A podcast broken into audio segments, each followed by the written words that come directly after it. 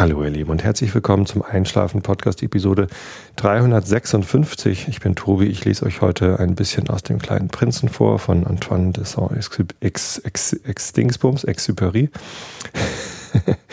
Davor gibt es eine Rilke der Woche, der heißt Blendender Weg, der sich vor Licht verlor.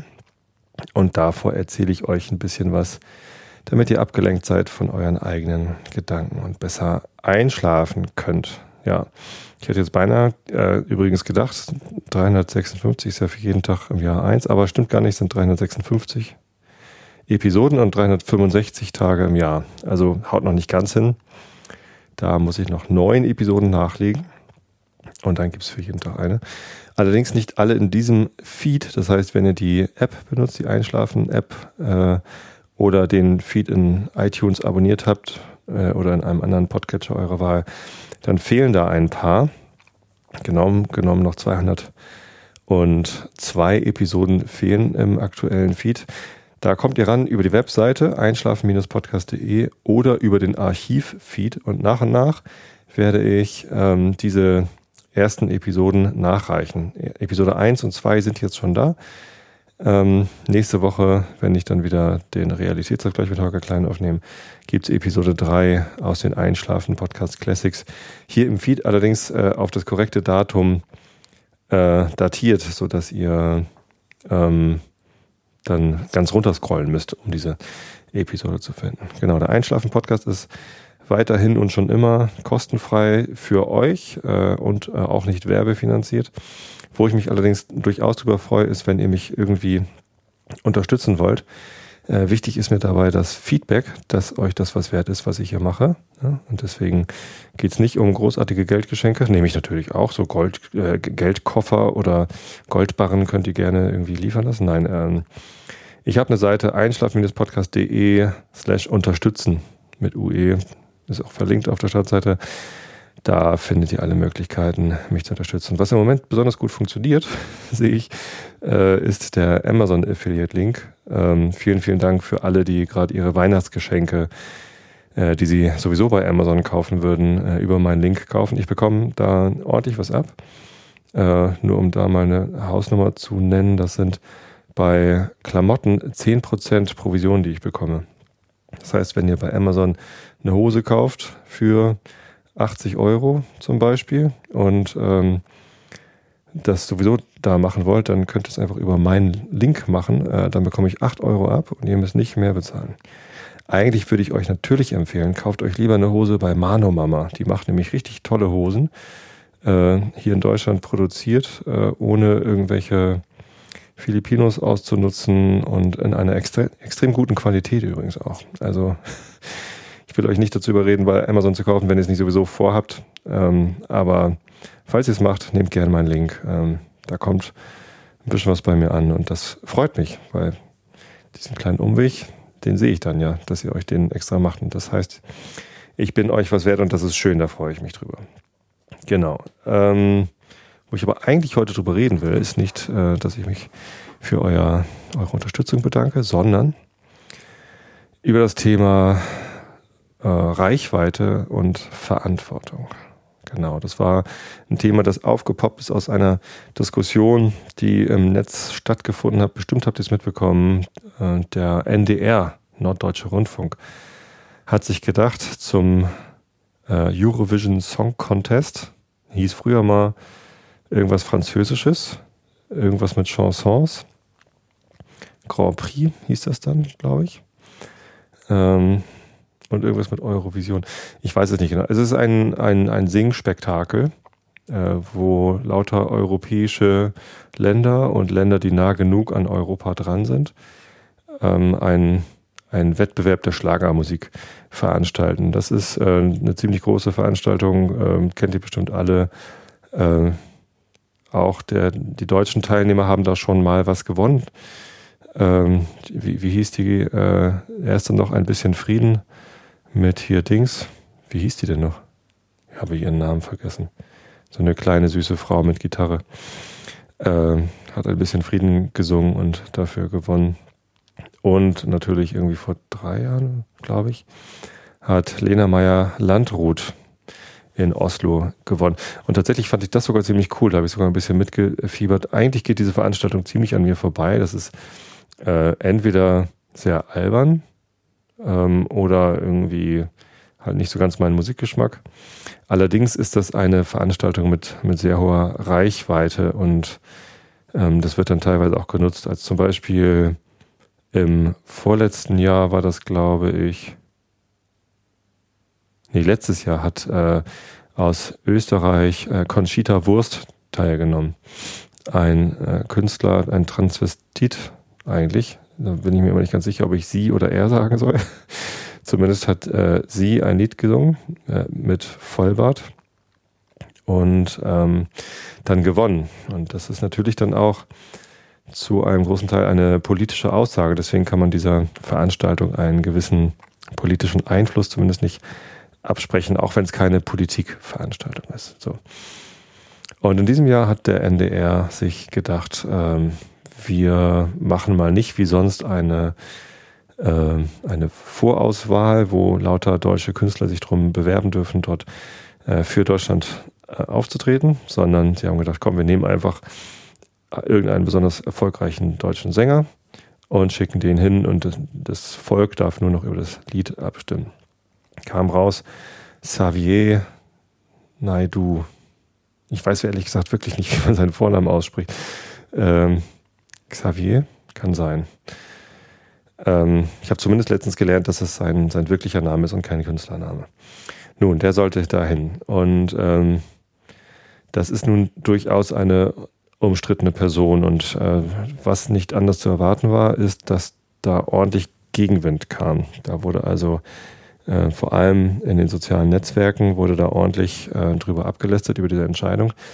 Denn dieser Herr Naidu ist ähm, ja durchaus umstritten. Und wenn man sich so seine Texte anguckt, dann kann man durchaus ähm, ja antisemitische Äußerungen ähm, darin finden. Und ähm, man kann auch so Verschwörungstheorien finden, von wegen, äh, dass in Frage gestellt wird, ob der Angriff auf das World Trade Center im Jahr 2001 wirklich ein terroristischer Angriff war oder ob das nicht doch ähm, ein, eine, ob die Regierung dahinter steckt oder irgendwas. Ähm, und dazu ist Herr Naidu auch noch aufgetreten auf diversen Veranstaltungen, die ähm, dem, dem rechtspopulistischen Lager oder auch dem rassistischen Lager zuzuordnen sind. Bei den Reichsbürgern ist er aufgetreten. Das sind Menschen, die glauben nicht, dass die Bundesrepublik Deutschland ein souveräner Staat ist und ähm, ja, halten äh, die BRD für ein weiterhin besetztes Land und sprechen von der BRD GmbH. Naja, er hat sich sogar mal selber als Rassist bezeichnet und dann natürlich dann auch mal versucht, das zu widerrufen, aber nicht vehement genug, sodass äh, immer noch ja diese ähm, ja, Dinge über ihn durchaus im im Bewusstsein sind äh, vieler Menschen. Ich interessiere mich nicht großartig für diese Person. Seine Musik sagt mir nicht zu. Ähm, gibt durchaus viele Fans, die er hat, sonst würde er nicht so viele Platten verkaufen. Ähm, sei ihm gegönnt. Möchte ich mir kein Urteil drüber erlauben. Die Geschmäcker sind ja schließlich unterschiedlich. Und ähm, aber durchaus hätte ich, glaube ich, ein Problem damit, wenn der Herr ähm, Deutschland vertritt bei der Geschichte, die er da hat. Denn es muss ja nur dann mal jemand äh, aus dem europäischen Ausland drauf kommen, was er da für eine Historie hat, dass er da irgendwie von einem besetzten Deutschland spricht oder irgendwie den äh, Anschlag auf das World Trade Center vom 11. September 2001 der amerikanischen Regierung zuspricht oder sowas. Ähm, das wirft einfach ein, ein schlechtes Licht auf Deutschland. Deswegen fand auch ich das irgendwie eher ungeschickt, den auszuwählen. Also gab es einen sogenannten Shitstorm und ähm, an dem habe ich mich jetzt nicht großartig beteiligt. Ich habe ab und zu mal ähm, auf Facebook oder Twitter einen Link äh, geteilt, der, den ich für besonders ähm, lustig hielt. Ich hielt das Ganze sowieso eher für, für ich hätte es ein bisschen peinlich gefunden, wenn der für uns dahin gefahren wäre, aber nicht wirklich schlimm. So, das, dafür geht mir die, die Veranstaltung zu sehr am allerwertesten vorbei. Ähm, und deswegen habe ich mich da jetzt nicht so großartig beteiligt. Ähm, ganz lustig fand ich auf BuzzFeed war so ein, so ein Pseudo-Quiz, wo man irgendwie raten musste, ob äh, Aussagen Xavier Naidu zuzuschreiben wären oder Lutz Bachmann, dem Pegida-Gründer, oder Erika Steinbach, die Vorsitzende vom Bund der Vertriebenen, die auch eher durch populistische Äußerungen auffällt als durch ja, gemäßigte Politik. Das fand ich dann äh, ganz, ganz lustig so. Und ähm, auf diesen Beitrag ähm, hat dann ein ehemaliger Arbeitskollege von mir geantwortet äh, mit einer etwas äh, spitzfindigen Bemerkung, dass er jetzt alle seine CDs nach moralischen Ansprüchen sortiert hätte und nur noch eine Pur-CD übrig geblieben ist. Und ich hielt es zuerst für, ein, für einen gelungenen Scherz, aber ähm, derjenige meinte dann hinterher, ich hatte wohl ein Problem damit, ähm, Musik von Politik zu unterscheiden und einen Shitstorm von Demokratie. Und da habe ich dann verstanden, dass er das ernst meint. Dann nehme ich ihn natürlich auch ernst, wenn er das tut. Ähm, und habe dann geantwortet, dass das, also ich sehe da durchaus eine politische Dimension in dieser Veranstaltung, eben weil sie Reichweite hat und ähm, ein großes Thema in ganz Europa ist. Und ich sehe den Herrn Naidu auch durchaus als Politiker an. Denn wer sich auf politischen Veranstaltungen auf eine Bühne stellt und eine Rede hält, der nimmt politischen Einfluss. Denn auch der Herr Naidu hat eine gewisse Reichweite und er erreicht viele Menschen. Ähm, und mit dieser Reichweite hat er eine, eine bestimmte Verantwortung. Ja, und auch der NDR hat eine bestimmte äh, Verantwortung, da komme ich auch später zu. Was heißt denn eigentlich Verantwortung? Das, Verantwortung ist ein sehr komplexer Begriff, der beinhaltet ziemlich viel. Äh, wenn man sich mal die Wikipedia-Seite zum Thema Verantwortung anschaut, dann staunt man, äh, dass man da doch ähm, viele, viele Male scrollen muss, um endlich äh, unten wieder an, äh, oben wieder anzukommen, wenn man unten im Inhalts, äh, im, im, im Literaturverzeichnis war.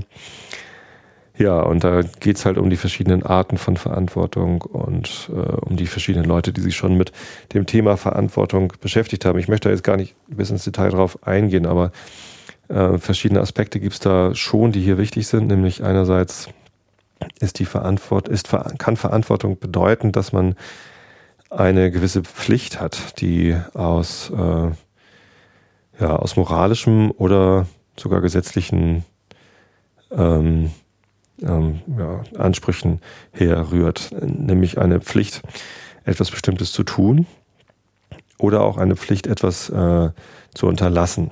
Und ein anderer Aspekt des Themas Verantwortung ist, ähm, dass man, wenn man etwas getan oder auch nicht getan hat, dies hinterher, äh, hinterher dafür Rede und Antwort stehen muss.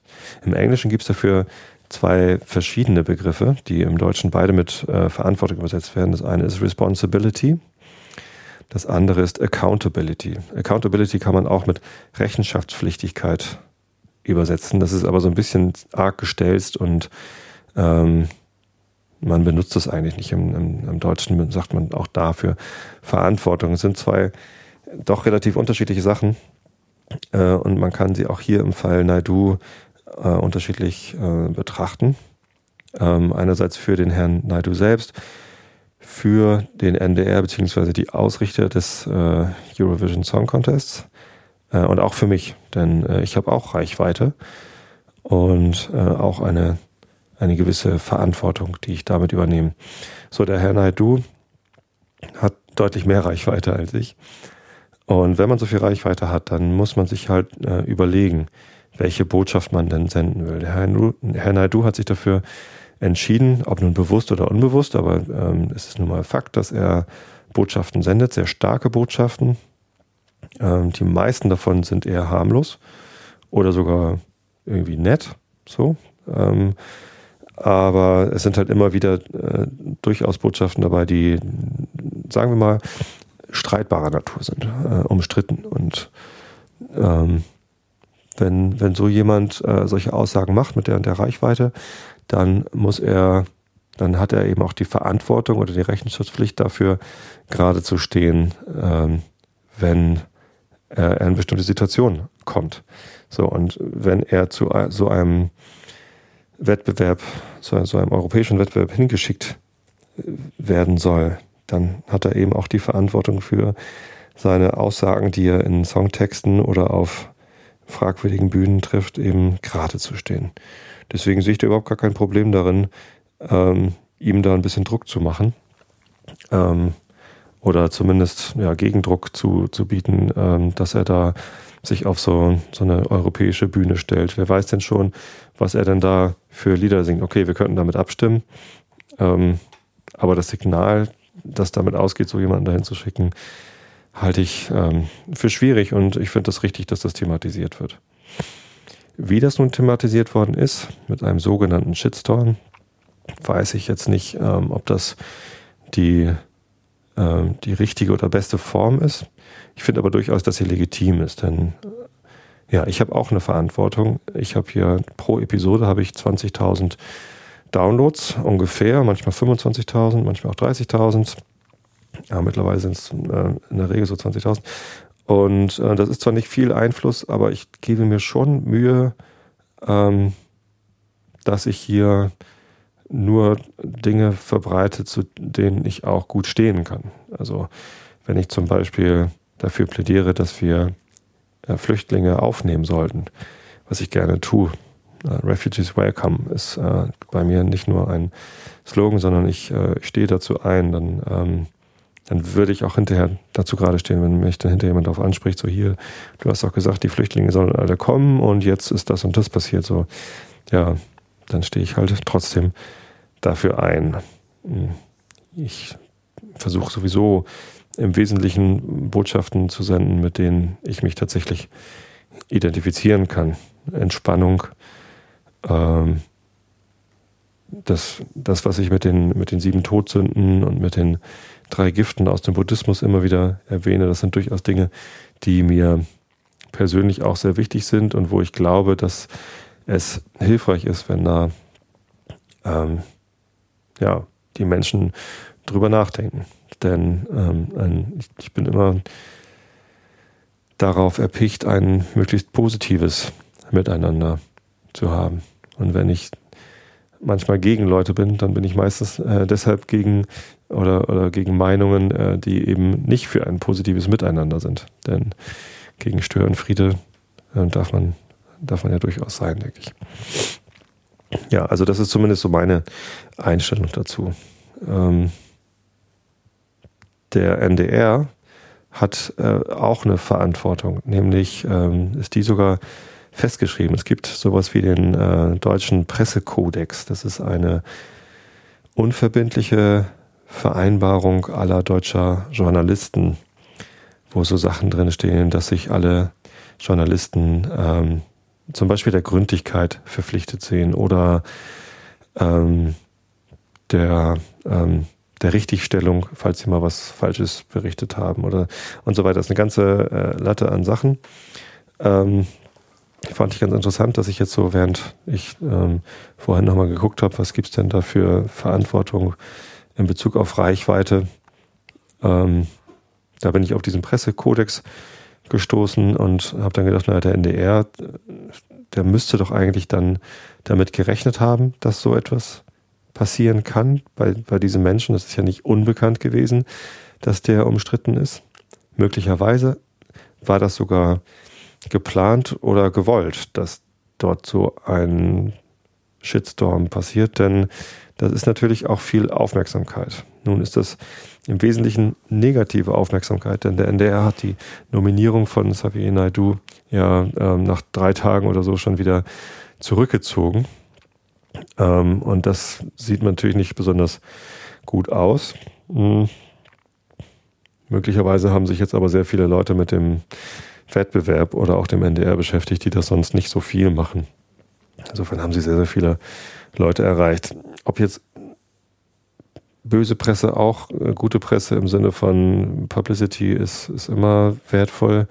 Ob das jetzt in diesem Fall stimmt, ich wage das zu bezweifeln. Also wenn das gewünscht oder gewollt oder beabsichtigt war, so einen Shitstorm zu erzeugen, ähm, ist es sicherlich nach hinten losgegangen. Das Image des NDR ist dadurch bestimmt nicht besser geworden, zumal hinterher noch rausgekommen ist, dass einige Leute innerhalb des NDR auch schon vor der Bekanntgabe der Nominierung ähm, davor gewarnt haben. Das ist natürlich ähm, ja nicht ganz so geschickt, wenn das dann irgendwie auch noch rauskommt. Und die Sache ist ja noch nicht mal durch, denn jetzt kam gestern eine ganzseitige Anzeige in der FAZ, glaube ich, äh, oder eine halbseitige, zumindest hat sie 70.000 Euro gekostet, wo äh, Menschen für Naidu irgendwie quasi ihm den Rücken gestärkt haben. Das war schon äh, ganz interessant, dann nochmal zu gucken, wer sich daran beteiligt und seinen Namen jetzt dafür hergibt, ähm, dass man auf diese Art und Weise diesen großartigen Künstler, so hieß es, äh, doch bitte nicht beschädigen dürfe. Ich weiß jetzt nicht genau, ob diese Anzeige sich eher über den Shitstorm geärgert hat oder über den NDR, dass sie ihn überhaupt nominiert haben und in diese Situation gebracht haben. Man weiß es nicht so genau. Ähm, zumindest waren da ein paar Namen dabei, äh, wo ich doch gestaunt habe. Heinz Rudolf Kunze zum Beispiel stand da mit drauf. Äh, und eben auch Pur. Also mein Arbeitskollege äh, sollte sich vielleicht dann auch nochmal von seiner Pur-CD trennen. Nein, ich glaube nicht, dass man, äh, dass man seine ähm, äh, CD-Sammlung jetzt äh, durchforsten müsste, ob da noch Heinz Rudolf Kunze oder Yvonne Katterfeld oder Pur oder wer auch immer da noch alles draufsteht. Ähm, ja, ich weiß nicht genau, wie die Leute drauf kommen, so jemanden da den, den Rücken zu stärken. Denn wenn sich jemand hinstellt und so ein äh, sowas verzapft wie der Naidu, dann darf er vielleicht als Künstler einfach weiter seine, seine CDs aufnehmen und wenn er Fans hat, sollen sie die auch weiter kaufen. Aber hier geht es nicht um seine Musik sondern hier, und, und, auch nicht um, um ihn als Menschen, sondern hier geht es darum, ähm, ist bestimmt ein netter Kerl. Keine Ahnung, ich kenne ihn ja nicht persönlich. So, aber wenn alle, die ihn kennen, sagen, das ist aber ein ganz lieber, dann macht das ja angehen. Ähm, es geht um die Botschaft, die er da sendet und um die Verantwortung, die er durch seine Reichweite hat. Und dieser Verantwortung, der muss er nun mal gegenübertreten. Ja.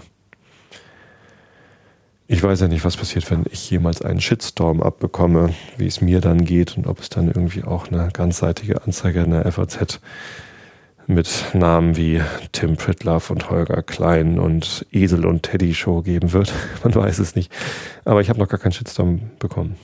Vielleicht kommt ja irgendwann mal einer. Ich glaube es ja nicht. Ich wüsste nicht warum. Ähm, aber. Man weiß es ja nicht. Im Moment bekomme ich Hauptsache, hauptsächlich lauter Postkarten. Insofern möchte ich diesen äh, einleitenden Teil nochmal umrahmen mit einem weiteren Dankeschön. Am Anfang habe ich mich bedankt für die Unterstützung über Amazon. Äh, wo ich mich aber umso mehr darüber freue, sind äh, ganz viele Postkarten. Ich habe ganz viele tolle Postkarten bekommen. Ich werde die nicht alle äh, aufzählen, aber ähm, wahrscheinlich die meisten äh, aufgrund der Information, dass ich einen Tinnitus hatte äh, mit besten Genesungswünschen. Äh, vielen, vielen lieben Dank dafür. Das hilft mir auf jeden Fall, ähm, da wieder auf die Füße zu kommen. Ähm, mir geht's wie gesagt, soweit ganz gut. Ich habe tatsächlich jetzt seit ein paar Tagen wieder ein Pfeifen im Ohr. Das ist aber deutlich leiser als das, was ich vorher hatte. Und das ist wahrscheinlich eher so ein Tinnitus, mit dem man dann leben muss und auch leben kann. Ich werde nochmal zum Arzt gehen und das untersuchen lassen, ob man das nicht doch auch noch irgendwie wegbekommt. Aber das ist jetzt wieder eher so wie das, was ich vorher auch schon immer mal hatte. Tja, dann ist es jetzt wohl so, dass da jetzt ein Pfeifen übrig ist. Nicht so schlimm. Ich komme damit schon irgendwie klar und werde auch weiterhin hier ab und zu mal eine Sendung aufnehmen. Im Moment kommt es mit dem Rhythmus alle zwei Wochen ja ganz gut hin. Ähm, es wird auch Situationen geben, wo es dann mal nicht alle zwei Wochen klappt, aber so ist das dann. Heute kam übrigens noch ein Geschenk von meinem Amazon-Wunschzettel, nämlich eine riesengroße Karte äh, von äh, Westeros. Nicht nur Westeros, sondern die ganze Welt äh, war da drauf aus dem Game of Thrones Lied von Eis und Feuer Welt, inklusive dieser Rieseninsel, auf der Dani sich so rumtreibt. Vielen Dank euch auch an alle, die mir nette Sachen von meinem Amazon-Wunschzettel schicken. Das freut mich auch immer. Tja, Genau, und mit diesem Dank gucke ich einmal kurz in den Chat rein. Da ist heute nicht so viel los. Vielleicht, weil ich ausnahmsweise an einem Montag aufnehme und nicht an einem Dienstag. Morgen ist Weihnachtsfeier, deswegen gibt es die heutige Sendung schon mal jetzt. Ähm, nichtsdestotrotz möchte ich euch den Rilke der Woche vorlesen. Der Rilke der Woche heißt heute Blendender Weg, der sich vor Licht verlor blendender Weg, der sich vor Licht verlor und auf einmal, wie im Traum, ein Tor, breit eingebaut in unsichtbare Wände. Der Türen Holz ist lang im Tag verbrannt, doch trotzig dauert auf dem Bogenrand das Wappen und das Fürstendiadem. Und wenn du eintrittst, bist du Gast. Bei wem? Und schauernd schaust du in das wilde Land. Ja, Rilke der Woche. So. Kommen wir jetzt zum kleinen Prinzen. Da sind wir im neunten Kapitel, sind schon 27 Prozent vom Buch rum. Ist halt kein so dickes oder langes Buch, deswegen mache ich das jetzt auch einfach weiter. Dieses Buch wird in einem Rutsch durchgelesen.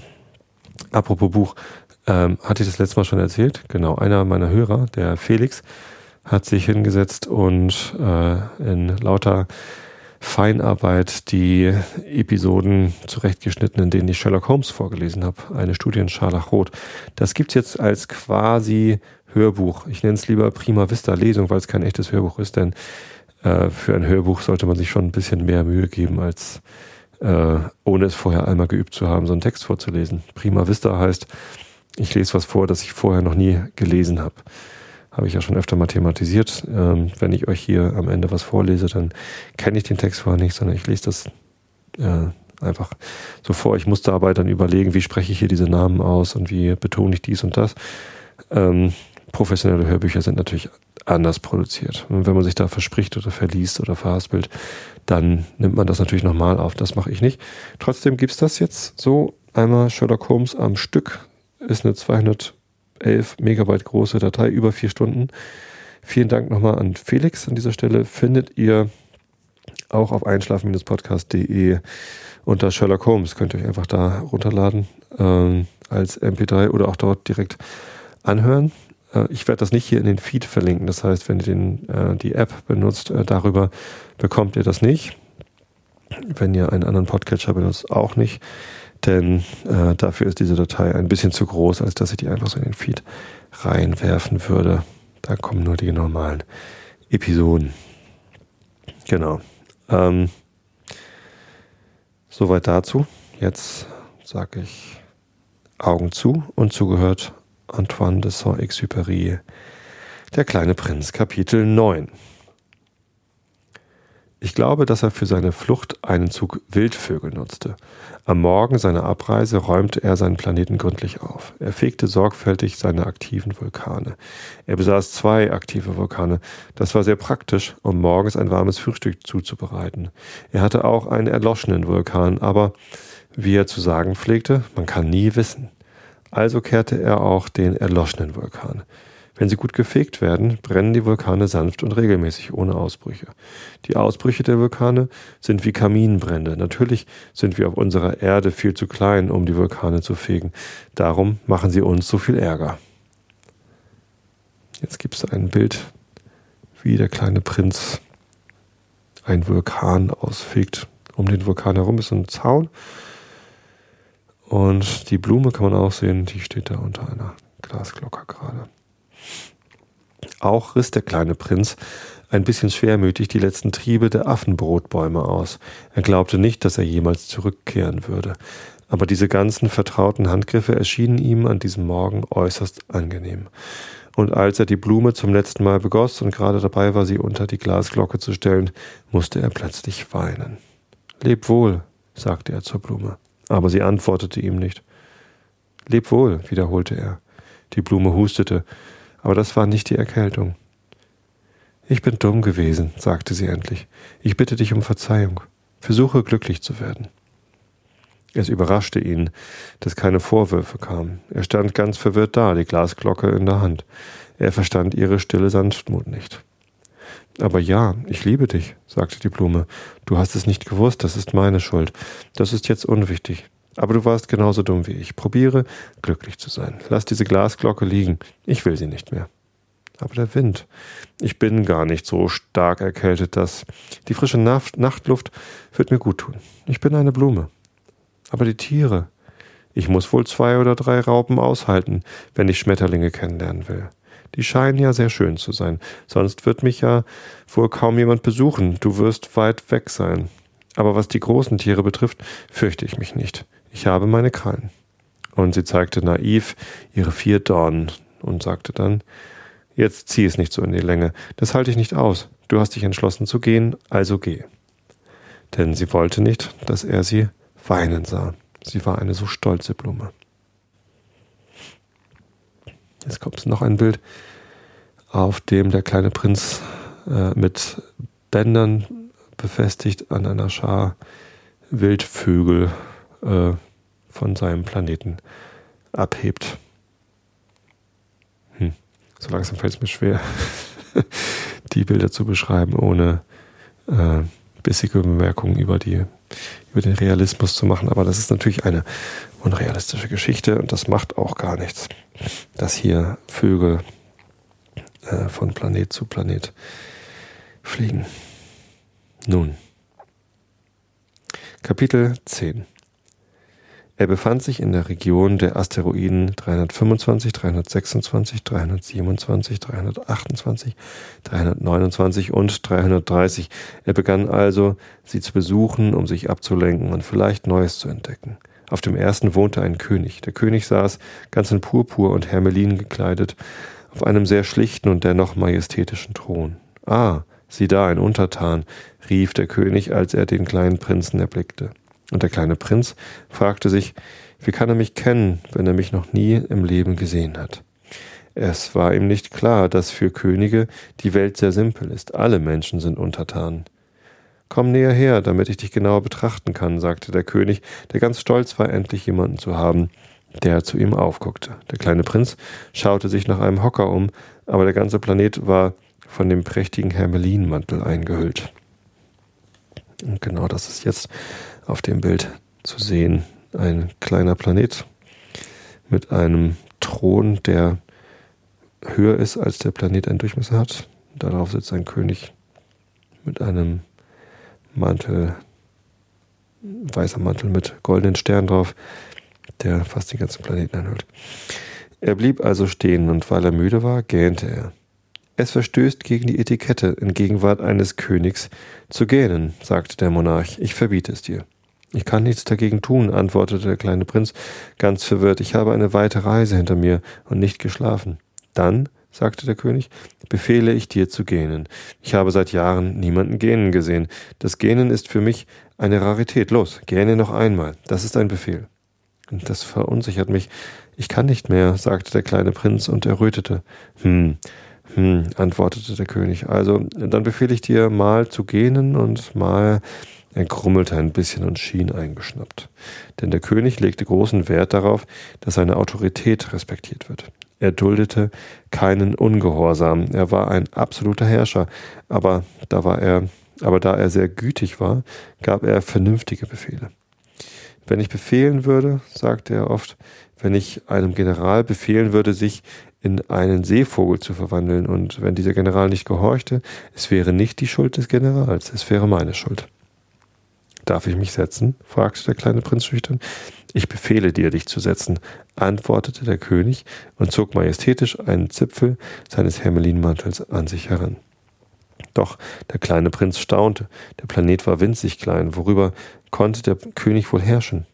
Majestät, sagte er zu ihm, ich bitte um Verzeihung, dass ich euch frage. Ich befehle dir, mich zu fragen, antwortete der König schnell.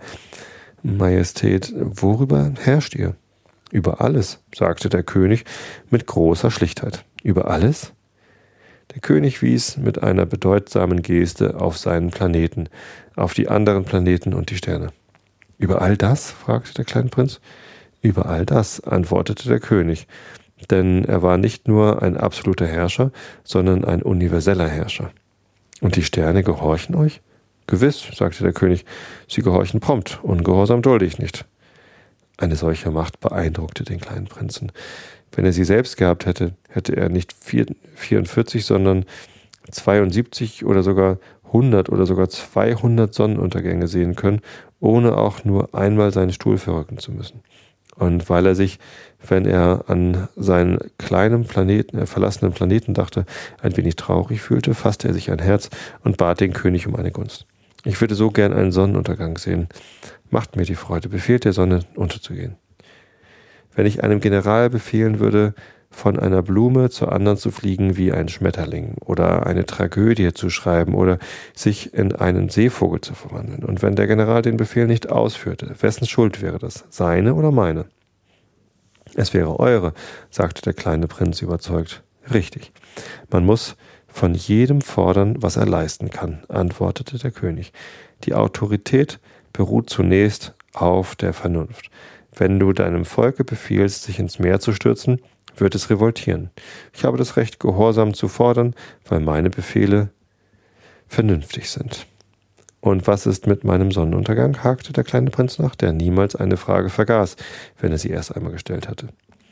Deinen Sonnenuntergang wirst du haben. Ich werde ihn befehlen, aber nach meiner Art zu herrschen werde ich abwarten, bis die Umstände dafür günstig sind. Wann wird das sein? fragte der kleine Prinz. Hm, hm, antwortete der König und schaute erstmal in einen großen Kalender. Hm, das wird sein gegen, äh, gegen, das wird heute Abend gegen 7.40 Uhr sein. Und du wirst sehen, wie perfekt man mir gehorcht. Der kleine Prinz gähnte. Es tat ihm leid um den versäumten Sonnenuntergang, und außerdem langweilte er sich ein bisschen. Ich habe ja nichts mehr zu tun, sagte er zum König. Ich muss weiter. Reise nicht ab, antwortete der König, der so stolz war, einen Untertan zu haben. Reise nicht ab, ich mache dich zum Minister. Zu was für einem Minister? Zum, zum Justizminister. Aber es gibt niemanden, über den man richten könnte. Das weiß man nicht, sagte der König. Ich habe noch keinen Rundgang um mein Königreich gemacht. Ich bin sehr alt. Ich habe keinen Platz für einen Wagen, und das Gehen macht mich müde. Oh, aber ich hab's schon gesehen, sagte der kleine Prinz, der sich bückte, um noch einmal einen Blick auf die andere Seite des Planeten zu werfen. Dort drüben ist auch niemand. Du wirst also über dich selbst richten, antwortete ihm der König. Das ist das Schwierigste. Es ist viel schwerer, über sich selbst zu urteilen, als über andere. Wenn es dir gelingt, gut über dich selbst zu richten, dann bist du ein wirklich Weiser. Über mich selbst richten kann ich überall, sagte der kleine Prinz, dazu brauche ich nicht hier zu wohnen. Hm, hm, sagte der König, ich vermute, dass es auf meinem Planeten irgendwo eine alte Ratte gibt. Ich kann sie nachts hören. Du könntest über diese alte Ratte richten. Ab und zu verurteilst du zu, sie zum Tode. So wird ihr Leben von deiner Rechtsprechung abhängen. Aber du wirst sie jedes Mal begnadigen, um sie aufzusparen. Es gibt ja nur diese eine. Ich mag es nicht, Todesurteile auszusprechen, antwortete der kleine Prinz, und ich glaube, ich muss jetzt los. Nein, sagte der König. Aber der kleine Prinz, der schon abmarschbereit war, wollte den alten Monarchen nicht verletzen. Wenn Eure Majestät prompten Gehorsam wünschen, können Sie mir einen vernünftigen Befehl erteilen. Ihr könntet mir zum Beispiel befehlen, binnen einer Minute aufzubrechen. Es scheint mir, dass die Umstände gerade günstig sind. Weil der König nichts erwiderte, zögerte der kleine Prinz noch etwas und brach dann seufzend auf. Ich mache dich zu meinem Botschafter, rief ihm der König noch schnell nach. Er gab sich den Anschein großer Autorität. Die Erwachsenen sind schon seltsam, sagte der kleine Prinz zu sich selbst auf seiner Reise. Gut. Bis dahin. Ich wünsche euch allen eine gute Nacht schlaft recht gut. Ich wünsche euch vor allem viel Erholung jetzt in der Vorweihnachtszeit. Macht euch nicht zu viel Stress. Ähm, ja, ausreichend viel Schlaf ist immer gut, gerade jetzt in der dunklen Jahreszeit. Ähm, ist auch wichtig für eure Gesundheit. Und Gesundheit ist extrem wichtig. Manchmal das Wichtigste. Aber ich glaube, Liebe ist noch wichtiger. Ich zumindest habe euch alle lieb. Bis zum nächsten Mal und gute Nacht.